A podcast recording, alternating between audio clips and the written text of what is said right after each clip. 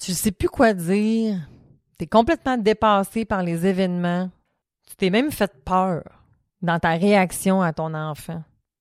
Qu'est-ce que tu peux faire? Quand tu sais plus quoi dire à ton enfant? C'est de ça qu'on se parle aujourd'hui. Bienvenue sur le podcast Corsé. Le podcast qui parle de coparentalité. Que tu sois en couple ou séparé ou que tu aies toute autre forme de coparentalité, sache que je suis là pour t'aider à former une équipe sécurisante avec ton coparent. Et si tu travailles auprès des familles, tu trouveras sûrement des réponses à bien des questions pour mieux t'aider à les accompagner. Je suis Cynthia Girard, psychoéducatrice, médiatrice familiale et psychothérapeute coparentale et je te souhaite un bel épisode. D'ailleurs, je te mets au défi de prendre une photo de l'épisode et de me taguer sur Facebook ou Instagram, Cynthia Girard Psymed, en me disant ce que tu as trouvé comme valeur aujourd'hui. À tout de suite!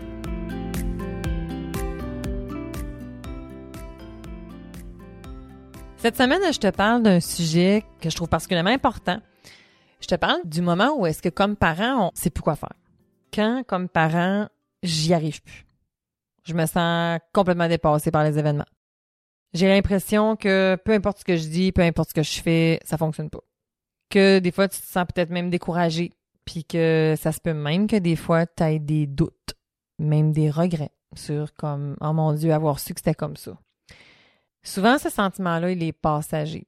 Puis souvent, quand les parents en consultation me font cette confidence qui demande énormément de confiance envers moi parce que tout de suite après, ça vient avec beaucoup de détresse et énormément de culpabilité, hein, dans le fond. Ces parents-là, je les juge pas du tout, en fait, quand ils me nomment ça. Au contraire, je considère ça comme une très grande confiance, en fait, lorsqu'ils arrivent à nommer ça. Parce que je sais que c'est pas facile, que c'est pas évident de nommer cette limite-là, des fois qu'on a, en fait, de dire que là, j'en, peux plus, je sais plus quoi faire, j'y arrive plus, puis des fois, ça me tente même plus d'essayer, tu sais. Est-ce que ça fait en sorte, souvent la phrase qui va venir après, c'est Ouais, mais Cynthia, je, je, je l'aime, là. Je les aime, mes enfants, là, je, je suis vraiment. Mais oui, je sais bien. Je sais bien. J'ai jamais douté de ça. Tu sais, j'ai travaillé pendant plus de dix ans en protection de la jeunesse, puis des parents qui aiment pas leurs enfants. J'en ai pas rencontré ben ben dans ma vie, il va te dire. Il y a énormément de souffrance en arrière de ça. Il y a énormément de blessures en arrière de ça.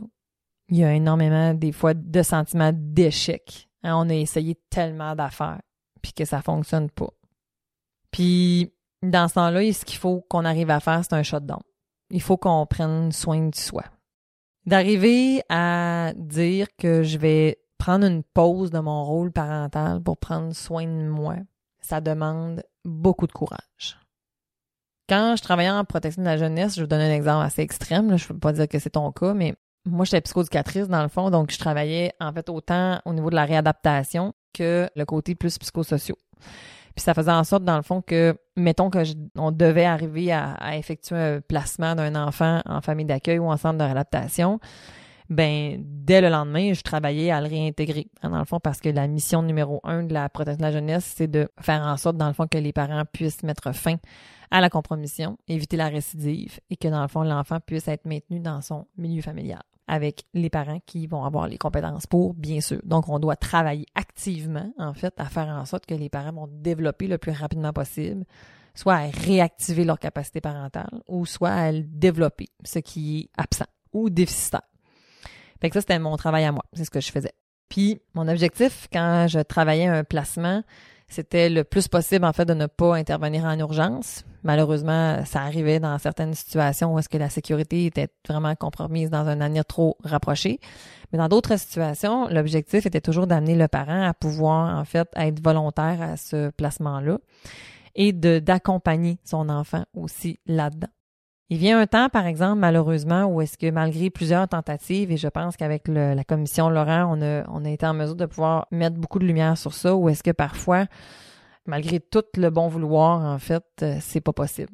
Et dans cette situation-là, je me rappelle que je travaillais énormément aussi à faire en sorte que ce parent-là puisse lui-même en venir à prendre cette conscience-là, puis de pouvoir être en mesure de lui-même en fait, c'est selon moi un acte d'amour énorme d'arriver à dire que je vais être un parent à temps partiel, que je, vais laisser la responsabilité à quelqu'un d'autre de s'occuper de mon enfant pour ses besoins quotidiens parce que de mon côté à moi, j'ai une limite qui fait en sorte que je peux pas aller plus loin. Et habituellement, quand on avait cet euh, objectif-là qui était atteint, on, avait vraiment un placement à long terme qui était beaucoup plus probant à long terme aussi. Dans le sens que pour l'enfant, au niveau de l'acceptation, ça va être aussi des fois plus facile parce que des fois, l'enfant va avoir beaucoup de réactions, va vouloir beaucoup, en fait, euh, il peut vivre beaucoup de conflits de loyauté, justement, entre, par exemple, sa famille d'accueil puis son milieu d'origine. Donc, pour moi, c'était super important de travailler cet aspect-là, mais c'est pas toujours possible. Dans le fond, ça, demande, comme je vous dis, énormément de courage, énormément de capacité d'arriver à, admettre ça. C'est quasiment inhumain, selon moi. sais, ça prend énormément, énormément, énormément d'accompagnement aussi pour arriver à faire ça. Et pourquoi je vous dis ça, en fait? Pas parce que quand on file pas, on, ça veut dire qu'on peut pas s'occuper de nos enfants, mais c'est que des fois, on doit prendre un pas de recul pour s'occuper de nous-mêmes. Et que plus on attend, plus c'est pas optimal. Parce que tu vas avoir encore plus de chemin à faire. Tu vas avoir encore plus de travail à faire. Attends pas. On attend tellement longtemps avant d'aller demander de l'aide, d'aller chercher de l'aide. Parfois, j'ai des situations dans lesquelles, tu sais, l'urgence fait longtemps que le feu est pris, là. Fait que le temps qu'on arrose le feu pour que ça s'éteigne, il va rester beaucoup, beaucoup de boucan avant que la, la, la poussière retombe puis qu'on puisse comme mettre des choses en place. Parfois, la meilleure intervention possible ne peut pas être mise en place parce que le parent a besoin de souffler, a besoin de prendre du temps pour lui, a besoin de pouvoir se reconnecter à soi. Puis c'est important. Puis ça veut pas dire que t'es pas un bon parent ça se peut que tu aies besoin d'aide. Puis des fois, cette aide-là, c'est de prendre un pas de recul par rapport à tes enfants. Donc, soit ça va être un passage en hospitalisation, soit ça va être un passage dans une, maison de transition, une maison d'hébergement. Euh, ça peut être aussi des fois simplement que les enfants vont être avec plus un des deux parents euh, ou que je vais avoir un suivi plus intensif, en fait, avec un psychologue ou un professionnel qualifié, justement, pour pouvoir être en mesure de prendre soin de ça puis de faire du sens avec ça. Puis dans ce temps-là, ben, les enfants, il faut qu'on les protège. Donc, il faut qu'on leur explique que ce n'est pas de leur faute. Dans le fond, c'est pas à eux de prendre soin de maman, hein, de prendre soin de papa, pour qu'ils soient en mesure de pouvoir, justement, ne pas porter ce fardeau-là. Hein, dans le fond, de pouvoir les libérer de ça. Il y a un livre, en fait, le livre de Céline Lamy, qui est euh, pédopsychiatre, que je vais vous mettre en lien dans le descriptif d'aujourd'hui. Le livre, en fait, euh, parle de justement Il pleut à la maison. Elle donne plusieurs analogies super intéressantes quand un parent a un problème de santé mentale plus spécifique, là, en fait, euh, pour pouvoir aborder le tout avec les enfants. Mais au-delà de ça, même si t'as pas, même si t'es comme juste dans un trouble d'adaptation, que t'as pas besoin d'avoir un diagnostic, en fait, je pense, pour lire ce livre-là. C'est simplement, en fait, toute la manière dont elle amène comment on aborde la santé mentale justement avec un enfant. Quand nous, comme parents, on va moins bien, elle a plein de clés sont vraiment intéressantes. J'adore les analogies. Là. À la fin, il y a comme plein de petites euh, allégories, en fait, justement, pour pouvoir rendre ça plus, euh, plus concret, parce que c'est sûr que c'est difficile des fois pour les enfants de comprendre des choses abstraites, hein, dans le fond, telles que la santé mentale. Qu'est-ce que c'est ça, cette affaire-là, tu sais? Elle donne beaucoup, beaucoup d'outils là-dessus, puis c'est important parce qu'il faut ouvrir le dialogue puis être en mesure de pouvoir expliquer à nos enfants sans tomber dans mon enfant va me consoler, tu sais. Mais nos enfants, c'est correct, ils comprennent, ils ont besoin de comprendre. On a tous besoin de faire du sens. Quand il arrive une situation, aussi difficile soit-elle, il faut arriver à faire du sens avec ça pour être en mesure de pouvoir l'intégrer, pour pas que ce soit traumatisant, pour pas que ce soit affectant, disons, trop à long terme, mais il faut que je sois capable de l'intégrer. Donc, en parler avec nos enfants, c'est important pour qu'ils puissent comprendre qu'est-ce qui se passe de demander de l'aide, d'aller chercher notre soutien auprès de notre entourage ou des fois d'un organisme communautaire, ça peut être aussi tout à fait aidant. Ceci étant dit, j'ai aussi envie d'aborder qu'avec nos enfants en général, on peut nommer quand eux ne vont pas bien. Hein, quand la situation est difficile pour eux, la meilleure porte qu'on peut prendre, c'est celle de l'expression des émotions. Partez de là. Comment tu vois ça, toi? Comment tu te sens, toi? Comme parents, on a souvent envie de vouloir les protéger. Hein, bien sûr, ça fait partie de nos devoirs comme parents. Par contre, parfois, on veut beaucoup plus qu'eux. Des fois, on, veut beaucoup les protéger pour des choses qu'on n'a pas nécessairement tout le temps, tout, tout besoin. Nos enfants ont besoin de faire eux-mêmes aussi leur propre chemin, de comprendre aussi à leur rythme, puis de pouvoir eux-mêmes, en fait, faire le chemin pour intégrer quelque chose. Donc, quand il arrive des affaires, qui sont plus difficiles pour eux. Mais comme parent, souvent, ce que j'entends dans mon bureau, c'est des phrases qui vont être de type rassurante. Ou est-ce qu'on va essayer de rapidement rationaliser avec l'enfant ce qui se passe? Par exemple, l'enfant arrive, me dit qu'il a vécu quelque chose de difficile à l'école, puis là, le parent va dire, ben non, mais c'est pas grave, puis là, on aurait pu faire ça à la place, puis là, tata, va tomber comme en mode, je, je te rassure, puis en mode solution. Mais mon enfant, là, c'est peut-être pas de ça qu'il a besoin. C'est peut-être pas de ça qu'ils ont envie, tu sais. Pourquoi qu'ils me parlent de ça, en fait? Demande-y. Des fois, on va leur couper l'herbe sur le pied. Des fois, on va leur donner de l'information qu'eux-mêmes avaient peut-être même pas envie d'aller. Tu la meilleure manière, au même titre qu'on va le faire en psychothérapie adulte, avec des adultes, même si parfois nous, on voit des choses, OK, puis qu'on observe une hypothèse, on, pourrait avoir tendance à penser que là, ce qui se passe est relié à telle, telle affaire. Si le parent, l'adulte, n'est pas rendu là, ça posera pas. En tout cas, du moins, ça risque. Ça se peut. Ça se peut. Ça se peut que oui, par exemple, dans le fond, mais ça se peut que non non plus. Donc, l'objectif, c'est de pouvoir amener la personne à faire sa propre prise de conscience. Fait que nos enfants, souvent, on peut aussi leur amener, eux, à tourner le miroir vers eux pour pouvoir voir comment ils expliquent la situation, comment ils se sentent avec une situation, pour qu'on puisse, nous, les accompagner dans cette réflexion-là. Puis de recadrer, par exemple. Tu sais, l'exemple typique que j'adore, c'est la sexualité. Hein, un enfant qui va, mettons, me parler de, mettons, la fameuse question. Hein? Comment on fait des bébés? Ben, comment tu penses qu'on fait des bébés, toi? Puis là, il va partir. Puis il va m'expliquer son rationnel en arrière de ça. Il va m'expliquer ça. Et là, à partir de ce qu'il va me raconter, je vais peut-être pouvoir orienter. Je vais peut-être pouvoir recadrer. Mais je vais l'aider à comme définir. Et ça, là, ça fait des échanges avec nos enfants là, qui sont fabuleux. J'adore faire ça avec les enfants. Ils sont fascinants. Ne négligeons pas les capacités de nos enfants.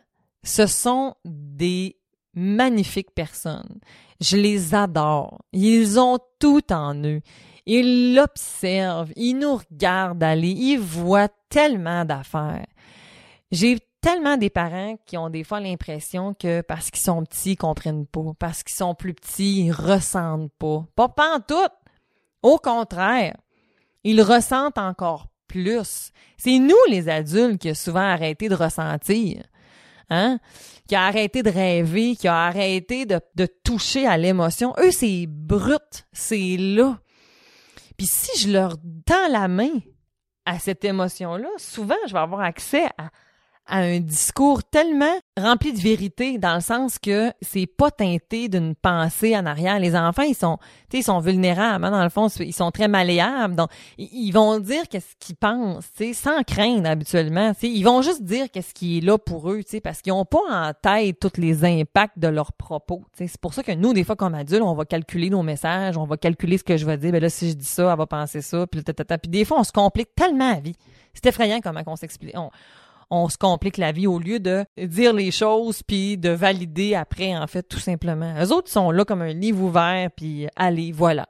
Voici ce que j'en comprends. Je te drop l'information, fais ce que tu veux avec ça. Je parle de ça parce que je trouve ça super important. Parce que des fois, il y a des parents qui viennent en consultation puis vont vouloir qu'on voit les enfants. OK? Je, je, veux que tu rencontres mon enfant, je veux que mon enfant ait quelqu'un à qui se confier. OK? Mais pourquoi pas toi? Mais pourquoi ça serait pas toi comme parent?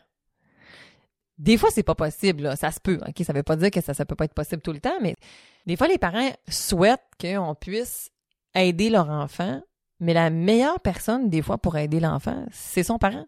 C'est lui l'expert, en fait, de son enfant. Je crois vraiment à ça.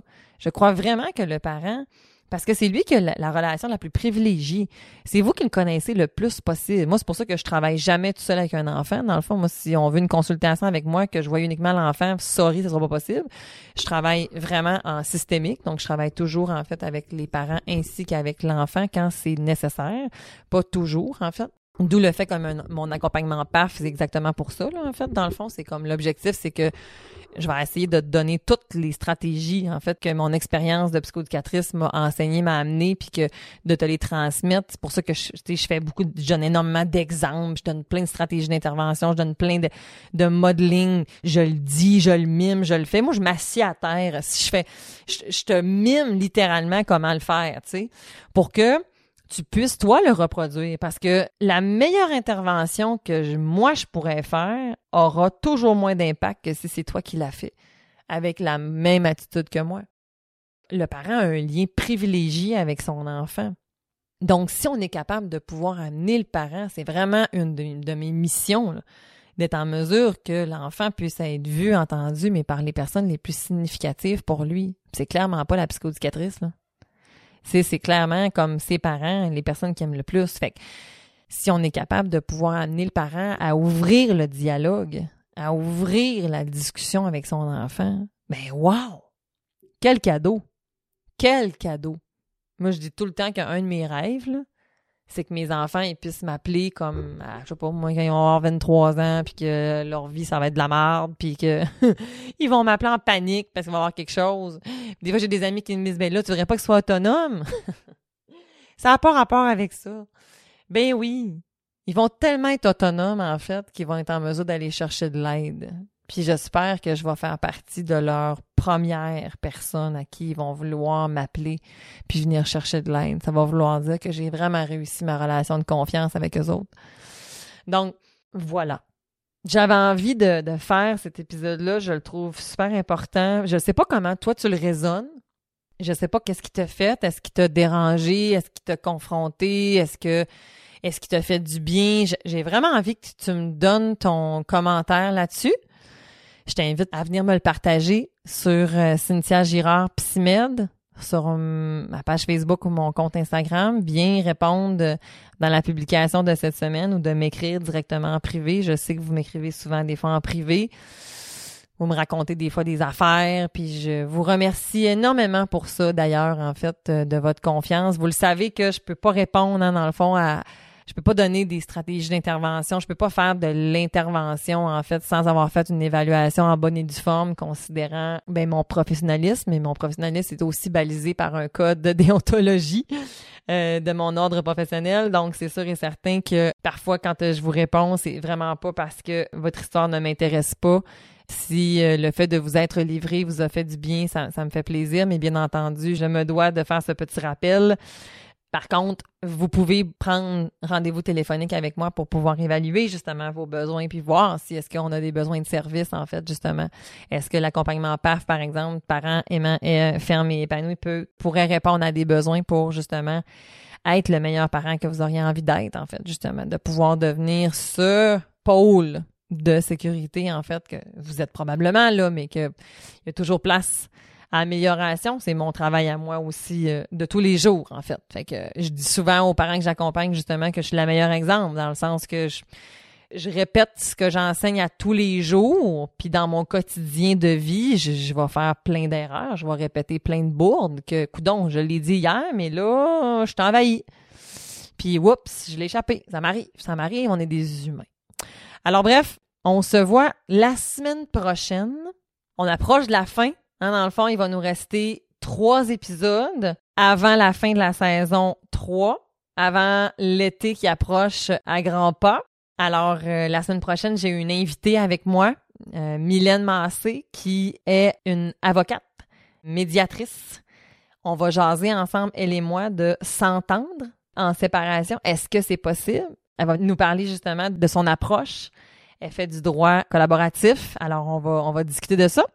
Je t'invite euh, à soit partager à quelqu'un qui se sépare, qui est déjà séparé, si tu penses te séparer. Bref, cet épisode sera pour toi.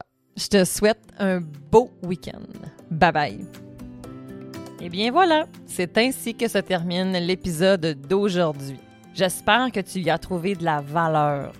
Si aujourd'hui tu as l'impression que tu aimerais ça aller plus loin, peut-être que ça t'a déclenché, peut-être que tu te rends compte que tu as des besoins en fait associés à la situation que tu vis. Eh bien, sache que j'ai un accompagnement pour les parents qui sont séparés et les familles recomposées. L'objectif est de pouvoir vivre une meilleure coparentalité et réussir sa recomposition familiale. Si ça te tente de me poser tes questions et de voir si ça pourrait répondre à tes besoins, écris-moi à consultation à commercial